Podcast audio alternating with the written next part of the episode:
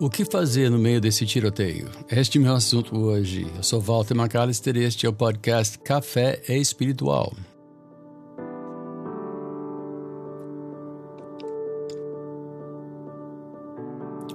Bom, como todos estão sabendo, o meu ritmo aqui nesse podcast não é uma coisa periódica, onde cada segunda-feira eu tenho que marcar ponto, duas vezes por semana, uma vez por semana.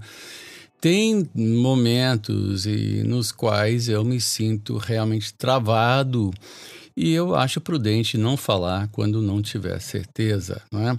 E, de fato, certezas estão é, muito escassos hoje em dia. Nós estamos olhando ao nosso redor e vemos uma guerra de narrativas e no meio de tudo isso a gente pensa o que, que está acontecendo? Não sei não sei. De fato a gente está é, há uma certa confusão quanto ao que está realmente acontecendo no mundo nas eleições americanas na eleição aqui. Alguns estão sendo é, censurados outros estão sendo presos por uh, expressarem seus sentimentos. São tempos muito difíceis, tempos assim de muita incerteza, muita dúvida.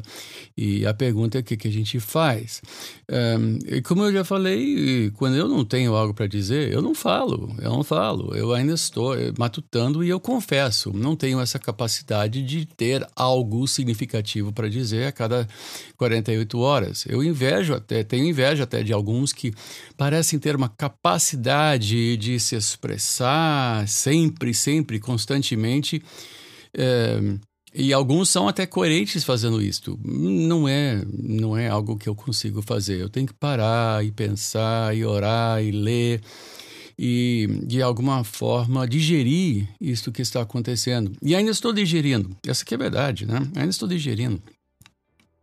Mas a pergunta é: o que, que eu devo fazer? Porque eu, o que eu vejo, muitas pessoas estão simplesmente alienadas, não têm a menor noção das questões em pauta, não têm a menor noção Uh, das, dos pontos de vista diferentes, se limitam a assistir uma rede de televisão e recebem toda a sua informação, todo o seu noticiário de um só meio. Ou assistem uma só fonte é, de, de, de YouTube né, para teologia, e muitas vezes esta fonte é uma fonte poluída, é uma fonte uh, herética, e uh, se, se perdem no meio, suas mentes são uh, de fato sequestradas por ideias que não são nada cristãos, mas cristãs, mas que di, se dizem cristãs. E eu fico angustiado de ver pessoas tão mal informadas, tão alienadas e tão incapazes de raciocinar. Por outro lado, os que se informam, os que se mantêm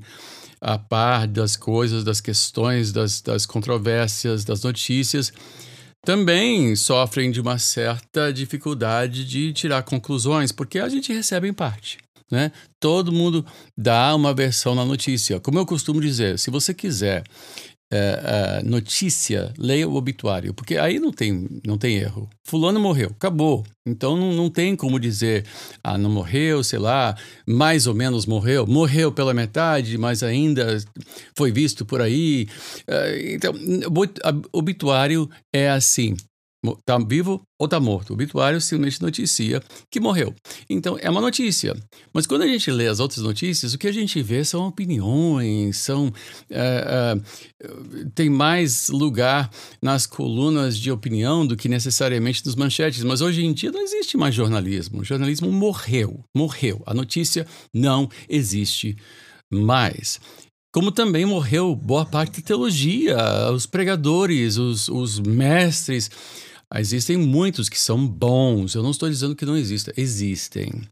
Mas há outros que estão é, questionando a, a, a, infalibilidade das escrituras sagradas, há outros afirmando coisas que são claramente anticristãos e estão sendo aplaudidos, ou no mínimo, pessoas estão dizendo: não, não, mas você tem que ver o contexto, não, não, mas ah, ele faz muito bem, não, não, isso aí, ah, criticar ele não é uma atitude cristã. Ah, meu Deus do céu, se você ama a verdade, você se angustia ao ouvir a mentira. E se você preza a verdade, ama a Deus e ama a sua palavra, você se angustia ao ver pessoas seduzidas por falsidade, obviamente. No meio desse tiroteio todo, o que, que eu faço? O que, que eu faço? Bom, Em primeiro lugar, eu tenho e nós todos temos que cultivar o nosso relacionamento com Deus, cultivar a presença de Deus, cultivar um silêncio interior onde a gente fita os olhos em Deus. Eu estava falando com o presbitério essa semana, o presbitério, nossa reunião nacional de pastores e bispos, e um, eu estava falando como foi Deus foi misericordioso com o João na ilha de Patmos. O, o, o, apóstolo João, ele estava lá e o mundo também estava em, em, em, passando por mudanças terríveis, a igreja estava sendo oprimida, reinos surgindo, impérios caindo, enfim, uh, guerras e a certeza da vida era muito pequena, pessoas, a vida era muito transitória, muito perigosa, muito incerta, havia muita incerteza. E Deus foi misericordioso com João. Ele simplesmente disse: Eis-me aqui. Ele deu a revelação de si mesmo e disse: Olha, eu mantenho as igrejas na minha mão. Ele usou o símbolo dos candelabros, né? os sete candelabros, porque foi uma carta escrita para sete igrejas. Então, essas igrejas estão na minha mão. Nós estamos nas mãos de Deus e nós temos que cultivar esta certeza, uma vida de devoção, uma vida olhando para Ele, contemplando o Senhor, porque tudo isso vai passar, terra e céu vão passar, mas Deus estabelece a sua vontade, protege a sua igreja e no fim nós veremos a sua justiça e a sua misericórdia expressada toda em conjunto no fim dos tempos. Então todos dirão, de fato, Jesus Cristo é o Senhor. Todo joelho se dobrará, toda língua confessará, seja por amor ou seja por terror. Todo ser terá que reconhecer que Ele é o Senhor. Estamos aqui de passagem, somos peregrinos neste, nesta terra. Bom, esse é meu pensamento de hoje. Tentarei voltar sempre quando eu puder, eu prometo. Me despeço desejando que Deus te abençoe, rica e abundantemente.